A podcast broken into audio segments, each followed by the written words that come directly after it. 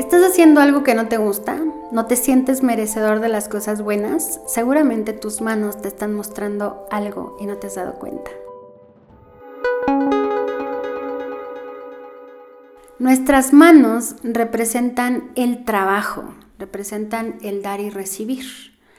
Cuando hablamos de la biodescodificación de las manos, es necesario indagar, hurgar en estos procesos de cómo nosotros hacemos las cosas, cómo nosotros tomamos lo que la vida nos da, pero también el cómo damos a los demás.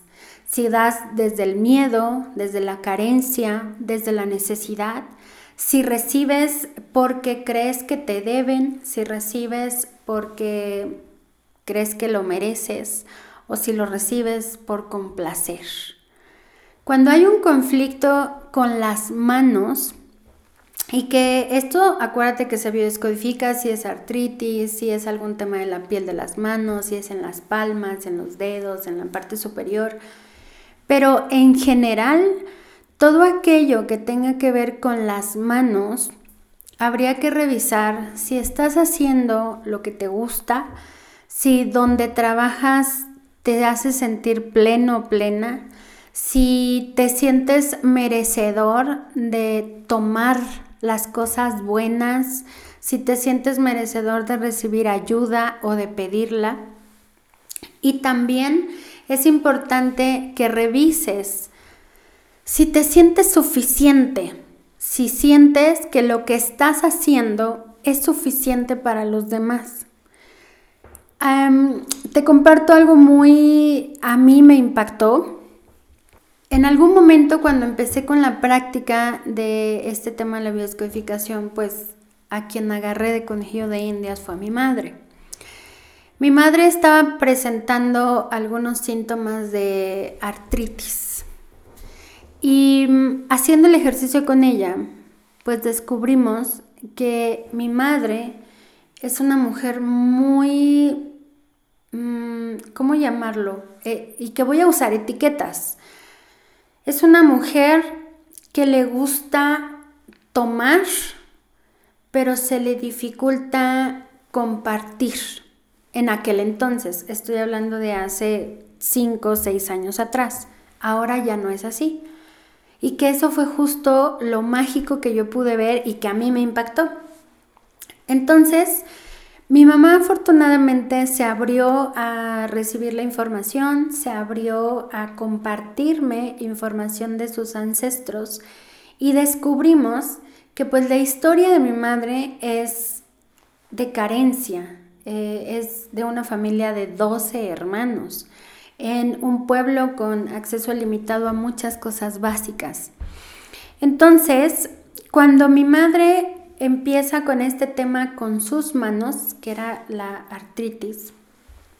Encontramos estas memorias de no sentirse merecedora, de sentir que lo que le llegaba, dinero, trabajo, clientes, pues los tenía que, saben, como contener, como proteger. Entonces era como hacer fuerza con las manos para que no se le fueran clientes, dinero, eh, familia.